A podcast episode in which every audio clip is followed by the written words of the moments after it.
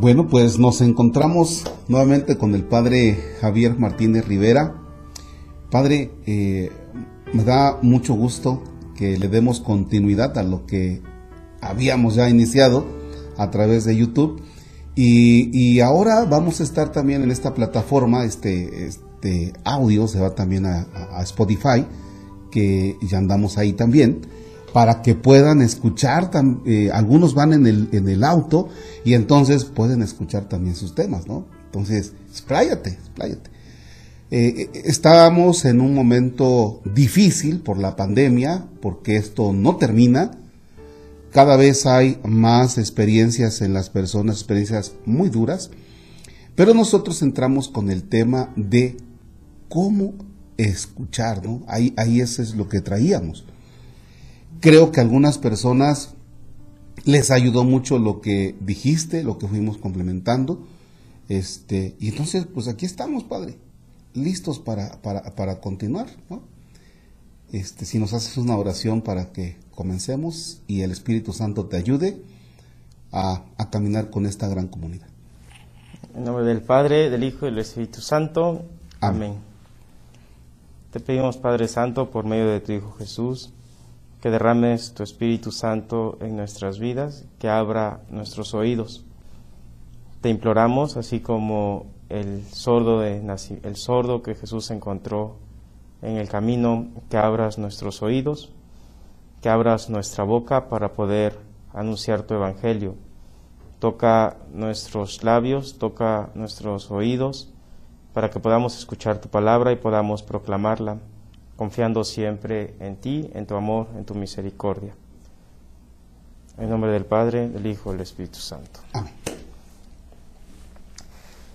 Bien, pues, pues vamos a continuar con el tema de la escucha, ¿verdad? Entonces ya decíamos la vez pasada que para escuchar era necesario no enjuiciar, este, ponernos en los zapatos del otro, era necesario no juzgar lo que la persona hizo o ha vivido, eh, no interrumpir, ¿va? Porque se siente feo que te estén, si estás hablando, que te interrumpan en lo que estás diciendo.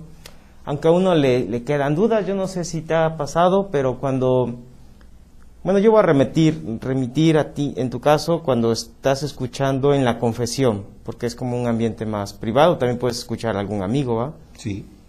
Otra es la escucha en el consultorio, la escucha clínica pero también nos, pasa y sucede la escucha en casa. Y ahí es donde, donde, quisiera, donde quisiera que le pusiéramos atención. Porque hay un lenguaje que es el lenguaje corporal, digo, el, lenguaje verbal, las palabras que los muchachos, los jóvenes, los papás utilizan. Y otro es el lenguaje corporal. ¿Qué me está diciendo? Por ejemplo, ¿qué me está diciendo con su indiferencia? ¿Ah? ¿Qué me está diciendo con su silencio? ¿Qué me puede estar diciendo mi hijo con estar haciendo la tarea?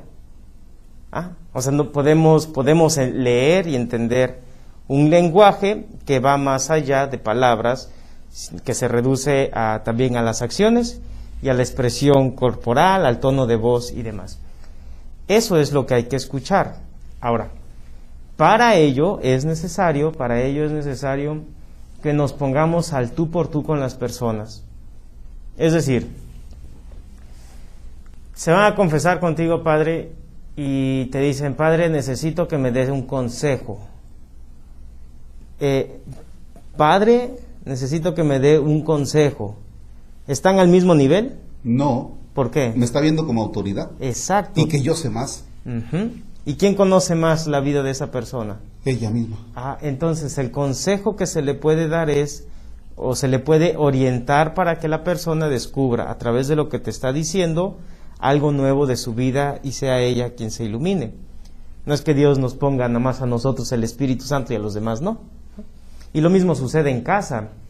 Por ejemplo, los papás quieren que los hijos les obedezcan, porque los papás saben y, con razón tienen más experiencia de la vida. Pero aquí para el hijo no nada más es la experiencia, sino que el hijo tiene que aprender a conocerse a sí mismo para arriesgarse a hacer cosas nuevas. Si no, sucede como el hijo, el hijo, los hijos de la parábola del Evangelio de Lucas, el hijo pródigo. El hijo que se queda en casa es un hijo bueno, no se porta mal, este, siempre ha obedecido al padre, pero no ha hecho su vida, no es capaz de tomar decisiones, no se arriesga y vive enojado. Lo peor, ¿no? Vive su vida, pero vive enojado porque no se ha encontrado consigo mismo. Está en la casa con el padre, pero no están al tú por tú, ¿verdad? También podríamos pensar, bueno, entonces en los dos niveles, ¿verdad? Cuando yo voy a escuchar, eh, puedo ponerme en la posición de yo lo sé y tú eres el que tienes que poner, tengo que darte consejos, ¿va? Hay, no sé si les ha tocado, eh, esto pasa más con los muchachos, que alguien te empieza a platicar su vida y ya te está dando la solución al problema. Bueno, tú la solucionarías así, pero desde mi vida y en mis zapatos las cosas se ven de otra manera. A lo mejor eso a ti te funciona, a mí no. Ah, bendito Dios que las personas somos distintas y tenemos que entonces a la hora de escuchar adaptarnos y entender desde ellos. Eh, otro, otro, otro factor es quien escucha y escucha desde abajo y entonces, no, sí, tiene razón y tiene razón y no confronta y no dice verdades y no se arriesga a proponer o hacer preguntas porque se siente menos. Es decir, la escucha, para escuchar bien a una persona es, es estar persona a persona. Tú, tu vida frente a la mía, ¿verdad? Sin estar, sin sentirte más ni menos, ¿no? Padre, eh, estamos hablando de la interrupción, pero aquí te interrumpo. Es decir, que, que eh, por ejemplo, en los hogares hoy, muchos hijos les cuesta decir, pa, quiero hablar contigo, porque lo ven como autoridad y como papá, pero no lo ven como aquel que te puede escuchar porque estás pasando un momento difícil, ¿no? Por eso nos cuesta el diálogo. O el papá que ve menos al hijo o a la hija y no le dice, mira, quiero platicar contigo esto que está pasando con tu mamá. Porque nos vemos como por autoridades arriba, abajo, pero no como iguales. Y es interesante entonces en el diálogo vernos sin perdernos el respeto, ni los, eh, ¿cómo se podría decir? Eh, los papeles que jugamos, papá, hijo, sin perder esos roles, pero sí tener la capacidad de vernos como personas, ¿no?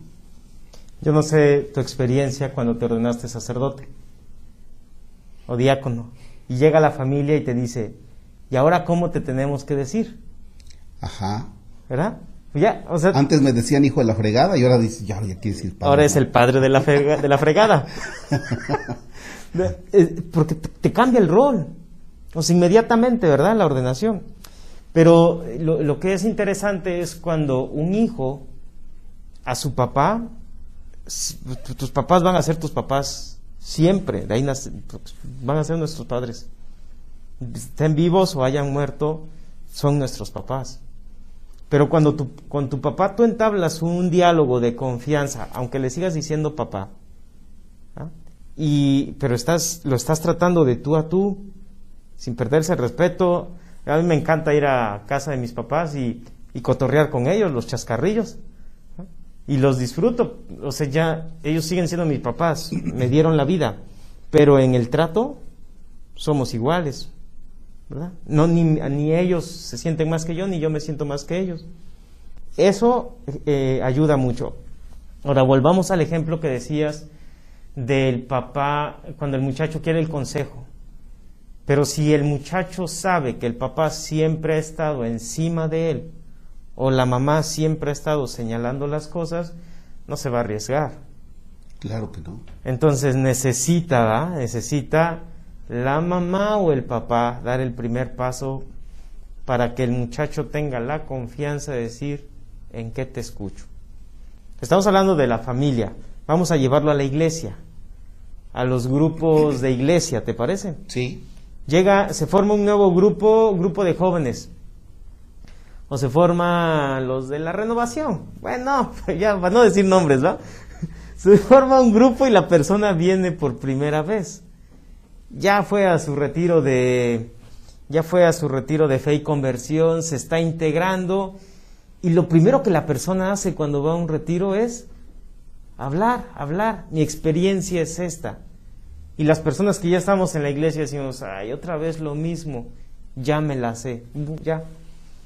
Eso que la persona le hizo, ese cuate, el que está, el que está hablando, después corre el riesgo de hacer lo mismo, porque se pone en un papel de, pues yo ya tengo más tiempo en la iglesia, yo ya sé más de Diosito, yo escucho todos los días al Padre Marcos, ¿qué me vas a platicar tú a mí? Y no solamente en YouTube, también lo escucho en Spotify. Eso ya, o sea, eh, corremos el riesgo porque dominamos, imponemos, controlamos un diálogo. Ya se impuso. Para poder, entonces, para poder dialogar de tú a tú con alguien, es necesario quitarnos facetas y roles que ocupamos. ¿Te ha sucedido? ¿Nunca te ha pasado que llegues a algún lugar y te pongas a platicar a alguien que no conozca al Padre Marcos?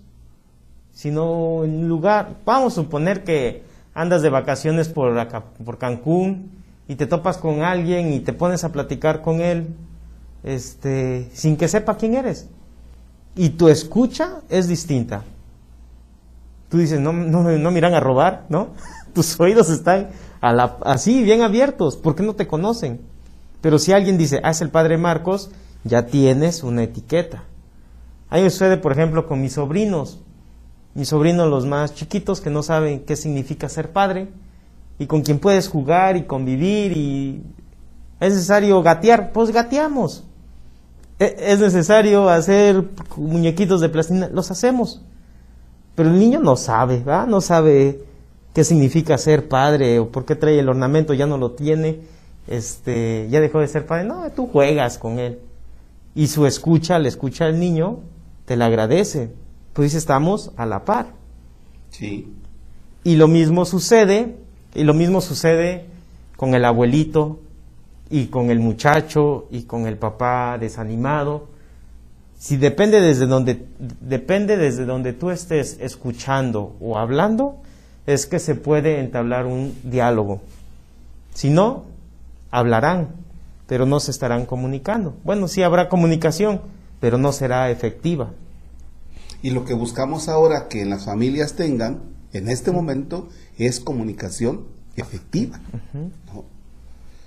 Ahora, supongamos, supongamos, padre, que, eh, que la mamá, vamos a poner, ¿no? la noble de la casa de ordinario, que la mamá diga, yo ya quiero, ya quiero mejorar las cosas con mis hijos, me urge. ¿Ah? Así dice nada más. La mamá quiere y el muchacho no. Quiere solucionar las cosas con el esposo y el esposo no. Oh, pues ahí es donde la puerca va a torcer el rabo. Porque uno dice, ¿cómo le hago para menear las cosas de modo que podamos entendernos y estemos al mismo nivel. Encontrar el momento sería, encontrar el, momento, eh, lo que a veces decimos, híjole, creo que no es el tiempo, creo que no es el momento, creo que le falta poquito. ¿Cuándo es el momento entonces oportuno e indicado para hacerlo? E, e, ese es el tema, ese es el asunto, ese es el asunto. Esto no lo habíamos planeado, pero ya sí nos salió. ¿Cuál es el momento? ¿En qué momento? cuando estás más frágil. Cuando estás más vulnerable es cuando dices, yo necesito que me escuchen o yo necesito escuchar. Sí, tienes toda la razón, para, para, eso, para eso estudiaste, cariño. Este, fíjate, tienes toda la razón, porque cuando tú quieres hablar con una persona algo de Dios, algo de Dios, eh, en, nuestro caso, y, y no, no, no, no, pero pierde un familiar por desaparición forzada o, la muerte de alguien o un secuestro y, y fíjate cómo es el momento en el que podemos hablar ya porque hay sensibilidad y es el momento en el que podemos comenzar a decir me interesas, ¿no? Y el otro quitó todas sus barreras todas sus caretas, lo que decías, todas sus estructuras, porque se encuentra, se encuentra este frágil, se encuentra sin nada, ya, está desarmado. Ahora, imagínate que en la pandemia, ¿a quién crees que le den ganas de mostrarse frágil? ¿A nadie? A nadie.